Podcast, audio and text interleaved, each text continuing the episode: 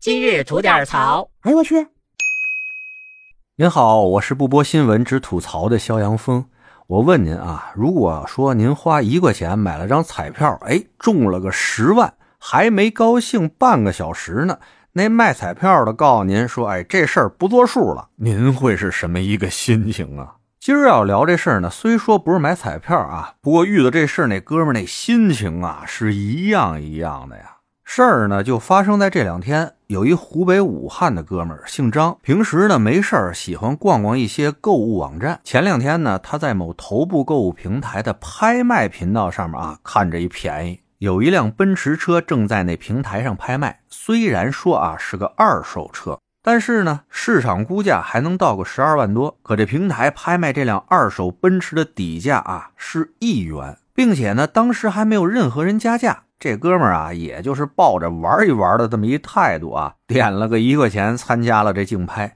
没想到的是什么呀？这竞拍到结束的时候，还没有任何人加价。最后，这辆价值十二万多元的二手奔驰，就让这哥们儿花一块钱给拍下来了。结账的时候呢，还收了他八分钱的手续费，等于说是一块零八分，就让他把这辆车得着了。那这不是跟买彩票中大奖是一个感觉吗？当时这哥们就特兴奋，还跟家里人都分享了这好消息。但没想到啊，还没高兴半个小时呢，那平台的工作人员一个电话拽过来了，直接通知这哥们说，卖家觉得这钱啊卖的太低了，人家啊不卖了，这事儿黄了。那这哥们能干吗？信了话了，你们这么大一平台，有没有点契约精神？玩得起玩不起？都是按照你们平台的规矩来的，甭管我多便宜，把这车拍到手的，只要显示拍卖成功了，你这车他就得给我呀。哦，到了了，你们说黄了就黄了，那能成吗？要么给我车，要么赔偿我损失。人家那客服人员呢也挺客气，表示可以按照平台的规定对这哥们进行赔偿。而平台的规定是什么呢？就是按照这拍卖价格的百分之五给这哥们赔偿。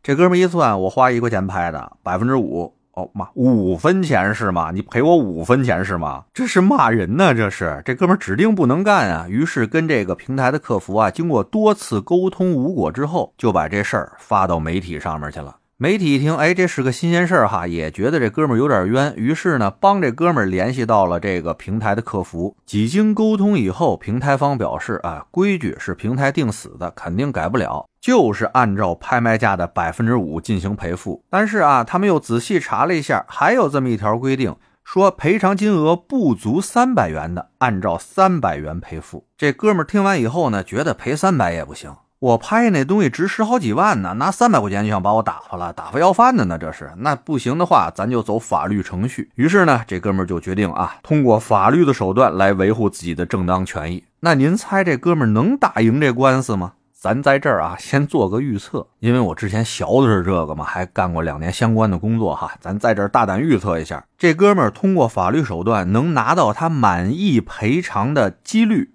我觉得不足百分之十，因为你是在人家的平台上，按照人家的游戏规则在玩你说你能玩得过人家规则的制定者吗？而且了，像他们这么大的平台，给他们制定规则的人，那都是什么人啊？人家是趁法务部的呀。人家制定的规则虽然不敢说是滴水不漏吧，但也差不离儿了。您说这事儿，您愿意掏多大的成本，请什么级别的律师才能跟他们这制定规则的法务部形成对抗啊？我大概捋了一下啊，这事儿真矫情起来，要涉及到民法、担保法以及拍卖法里边十数条的法条啊。说实话，真的是挺费劲的。我呢是才疏学浅啊，唯一看到的一线生机呢，就是民法典的第四百九十七条。这条规定呢，是提供格式条款的一方不合理的免除或者减轻其责任，加重对方责任，限制对方主要权利，未尽充分的提示说明义务的。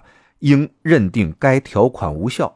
哎，先在这条上跟他玩命 battle 一下。如果说法院能够认定这条，把他们制定的那些规则能够推翻的话，那这个事儿吧还有缓儿。再往后就是一个极其复杂的博弈过程了。弄得好了，没准真能按照市场估价把这钱赔给您，或者把这车交付给您。不过呀，这是一个非常艰苦、非常漫长的这么一个诉讼过程啊，起码您得往一年以上想，还得承担相应的一些诉讼费用。不知道各位觉得这事儿值当不值当？跟他们这么较劲哈。最后呢，我觉得甭管是买方还是卖方，其中最跌份的啊，就这平台了。你说你们这么大一买卖，有没有点担当？光知道拿这种低底价或者无底价的拍卖当噱头引流了，真出点什么事儿，仗着自己是规则的制定者，一推三六五，提裤子就走，诚信何在？契约精神何在？大平台的担当何在？就你们这么玩，能玩的长久吗？自己好好想想去吧。得嘞，我是每天陪您聊会儿天的肖阳峰。您要是没聊够的话啊，咱那儿还长节目呢，叫左聊右侃啊，是说一些奇闻异事的。得空您也过去听听呗。我先谢谢您了。今儿就这，回见了您的。